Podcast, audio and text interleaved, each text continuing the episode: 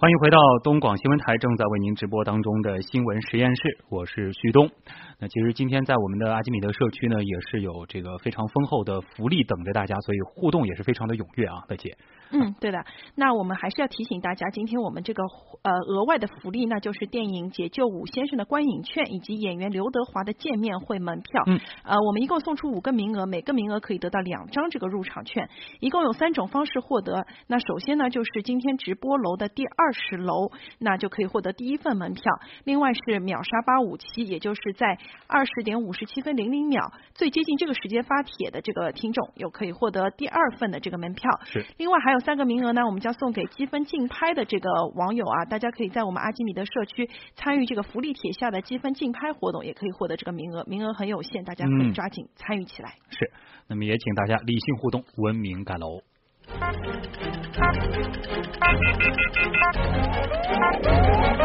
知识对撞机。接下来这个话题啊，和高科技无关。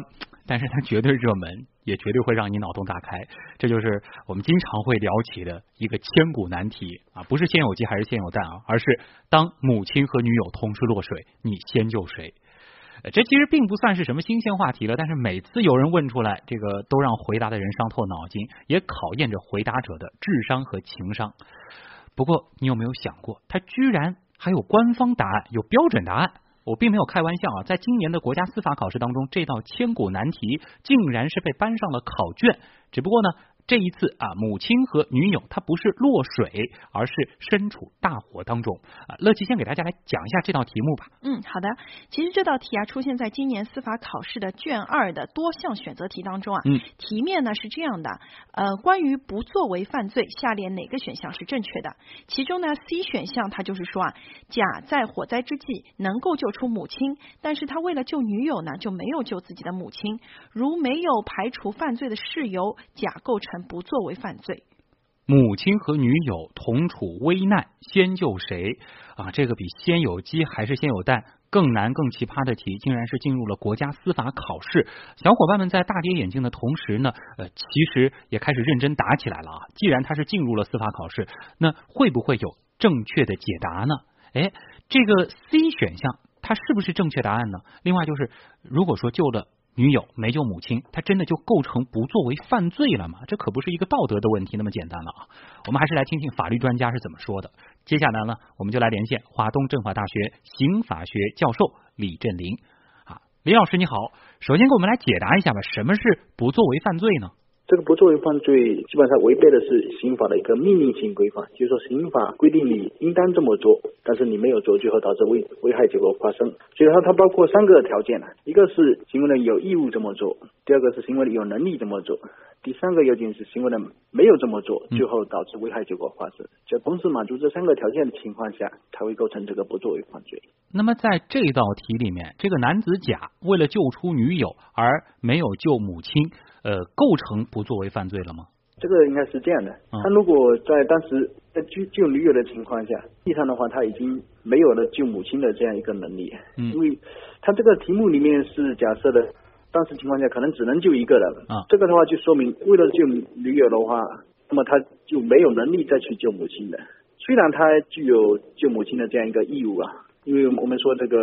子女对于那个老年父母的话都有一种赡养的，那么这个赡养以后必然包括一个在母亲遭遇危险的情况下的一种救助义务啊。但是他如果没有能力履行的话，那么仍然是不构成这个不作为犯罪的。哦，我们来这个再给大家来来解释一下，也就是说，如果在只能救一方的条件下，这个时候无论选择谁都是不构成不作为犯罪的。因为生命是平等的。那么，如果说有条件你同时救下两个人，但是甲他故意没有去救母亲，只救了女友，那就构成不作为犯罪了。啊，不过刚刚您也说到啊，子女对母亲是有赡养义务的。于是呢，有人就说了，那么不救母亲是不是犯了遗弃罪呢？这个应该是不构成这个遗弃罪的。遗弃罪的话，它虽然也是一种是是一种不作为的犯罪了，但是它这个更讲究长期性的。就不是看某一个具体的一个，所以说构成这个遗弃罪的话，这个可能是对遗弃罪的一个片面的一个理解。嗯，哎，我看到网友还在问啊，说如果题目里面出的不是女友和母亲的抉择，而是妻子和母亲的抉择。这个答案是不是会不一样呢？因为虽然说那个呃，老婆相对于女友而言的话，因为我们说婚姻法里面明确规定，夫妻之间有相互抚养的这个义务。嗯。那么抚养的义务的话，肯定也是包括这个对方在遭遇危险情况下的一个救助义务。那么在这道题当中的话，行为人实际上的话，他也是在一种这个只能救一人的情况下才实施的这样一个行为。嗯。不管是妻子还是说这个女友，他们生命都是平等的嘛。不能说一方的生命就比另一方这个重要。在什么情况下会产生会构成这个不作为犯罪呢？就说如果对于妻子而言的话，妻子而言的话，如果他有能力去救，但他没有去救，那么这种情况下可能构成这个不作为犯罪。那么对于这个女友而言的话，他如果有能力去救，他但是他没有去救，那么这种情况下他可能不不构成这个不作为犯罪。这个是他们的一个区别。哦，法律层面上，即使有条件同时救下两个人，但甲。依然没有去救女友，他也不构成不作为犯罪，是这样理解吗？针对多人在对，因为他这边不存在像妻子一样的一个那个救助的一个义务。哦，法律上他不作为犯罪必须有一个前提的一个义务在里面。如果这个没有义务在里面的话，你不去救的话，最多我们说只能受到一种道德上的一个谴责了。如果是另外一种情况，如果说这个女友落水。是这个男朋友所为，是男朋友把他推下水了，或者是不小心把他碰下水了。那么这种情况下，他如果不救的话，那么他就会构成这个不作为犯罪了。这边的话产生了一种前置性的一个义务，就先行行为引发的一个义务。嗯，这个就不是前面讲的那个法律上的一个义务。还得具体情况具体分析啊。好，我们也再次感谢华东政法大学刑法学教授李振林带来的分析，谢谢李老师。那么这个呢是从司法角度带来的分析啊，但其实现实当中啊，像是什么我和你妈同时掉进水里，你会先救谁这样的问题，相信很多做男人的都遇到过，而且呢，甚至啊，因为这个问题也曾发生过一些极端的案例，有女友就因为男友回答先救母亲，然后真的就分手了啊。哎，这确实啊是个两难的选择，就像鱼和熊掌不可兼得一样，无论是先救谁，都会让自己陷入这个死地。对，我们也来听听网友们是怎么说的哈。有网友就说了，我没有女友，当然先救老妈。还有网友说，先救离自己最近的那一个。还有网友说，你们这么先救谁？先救谁？急死我了！当然是先救火了。这个是我看到最机智的一个回答。另外呢，我发现啊，在这个知乎网上啊有一个帖子特别的火，这个帖子叫做“如何恰当的回答女友”。的三个经典问题，哦，这其中第一个问题就是我和你妈同时落水，先救谁？那最好的答案是什么呢？呃，来看看，其实并没有什么。特别正确的答案，或者说说很准确，但是大家都有自己的想法。比如说，你有带他就说，千万别反问我和你爸怎么怎么，我们谁先救谁这样的问题。这个是最差回答，摆明了要吵架的态度啊，这是反面案例。另外还有说，嗯，我可以回答我女友，我不会游泳，女友就会说，不管不管，你必须下水。然后我就会说，我妈会游泳，让她救你吧。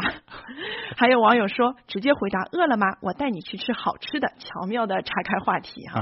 另外我。看到有一个，其实我觉得这个呃网友叶文成他是挺认真的回答，他说呃如果是我的话，我应该会选择救母亲呃呃是救女友，为什么呢？因为呃他说的是这个不一定是女友啊，可能是妻子了啊。他说为什么呢？因为我已经长大了，而我的母呃我的孩子还太小，哦这是有孩子了。我救了这个妻子之后，我的我的孩子就不会失去母亲了。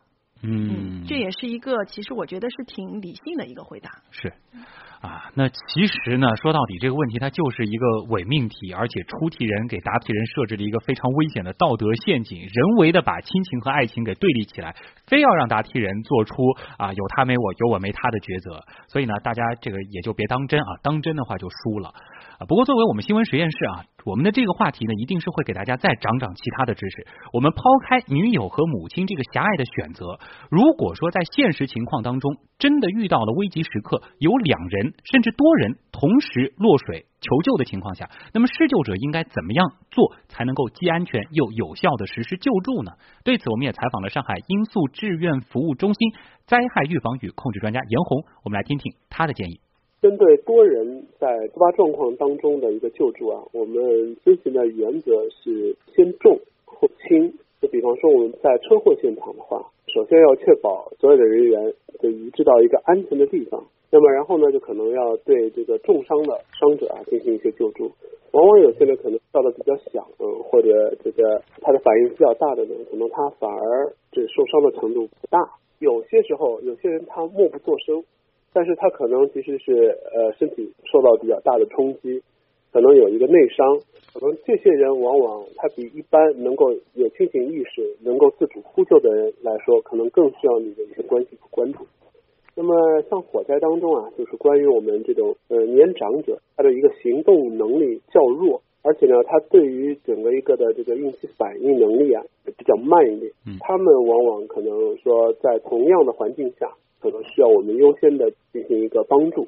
那么像关于如果落水等等，也要看他们自身的一个能力。有些人他是会游泳的，可能他处于比较惊慌的状态。那当然不会游泳的落水者的话，救助起来就比较复杂，因为我们贸然的这个上前救助，可能非但没有救到他，而且自己由于被他的那个拉拽啊，反而你和他两个人可能都会溺亡。嗯救助落水者的情况，这个需要在当时的具体情况下具体判断。往往我们可能给他抛一个物体或者其他的方法，比你自己前往进行要好得多。啊，根据严红的回答，最好的办法就是在岸上救。好了，那么说完了这套千古难题啊，我们再来说说这次司法考试。其实世界上呢还有一大票让呃考生大喊有些奇葩的神题，乐琪给大家分享一下吧。嗯，其实我看到这些题的时候，我真的是 太雷了哈。比如说，今年还有一道单选题，说下列哪个行为不呃不成立使用假币罪，不考虑数额的情况下，嗯其中有一个选项是在朋友结婚的时候把假币塞进红包里送给朋友。这个就不算使用假币对，啊。这个其实大家不知道能不能答上来。另外还有一些题目，我觉得其实说是案例分析，可是可能这个案例和现实生活也并不是特别的契合。嗯比如说，我们来看看这个母鸡生蛋案，说甲乙两个人在集贸市场买。呃，买卖母鸡，嗯那么定好价格之后呢，甲是把母鸡递给乙，甲是这个卖方，乙是买方啊。正在递的这个同时啊，母鸡下了个蛋，请问这个蛋归谁所有？呃我们来看看解答，啊这个这个是一个官方解答说，嗯依照合同法第一百六十三条规定，那么乙的手在鸡生蛋以前碰到鸡，那么鸡蛋应该归甲；如果乙的手是在鸡生蛋以后碰到这个鸡，那么这个蛋就归乙呀、竟然还真的有解，嗯，呃，说一句网友的评论，网友说母鸡下蛋不难，难就难在下的这么准，估计是定时蛋啊，定时蛋。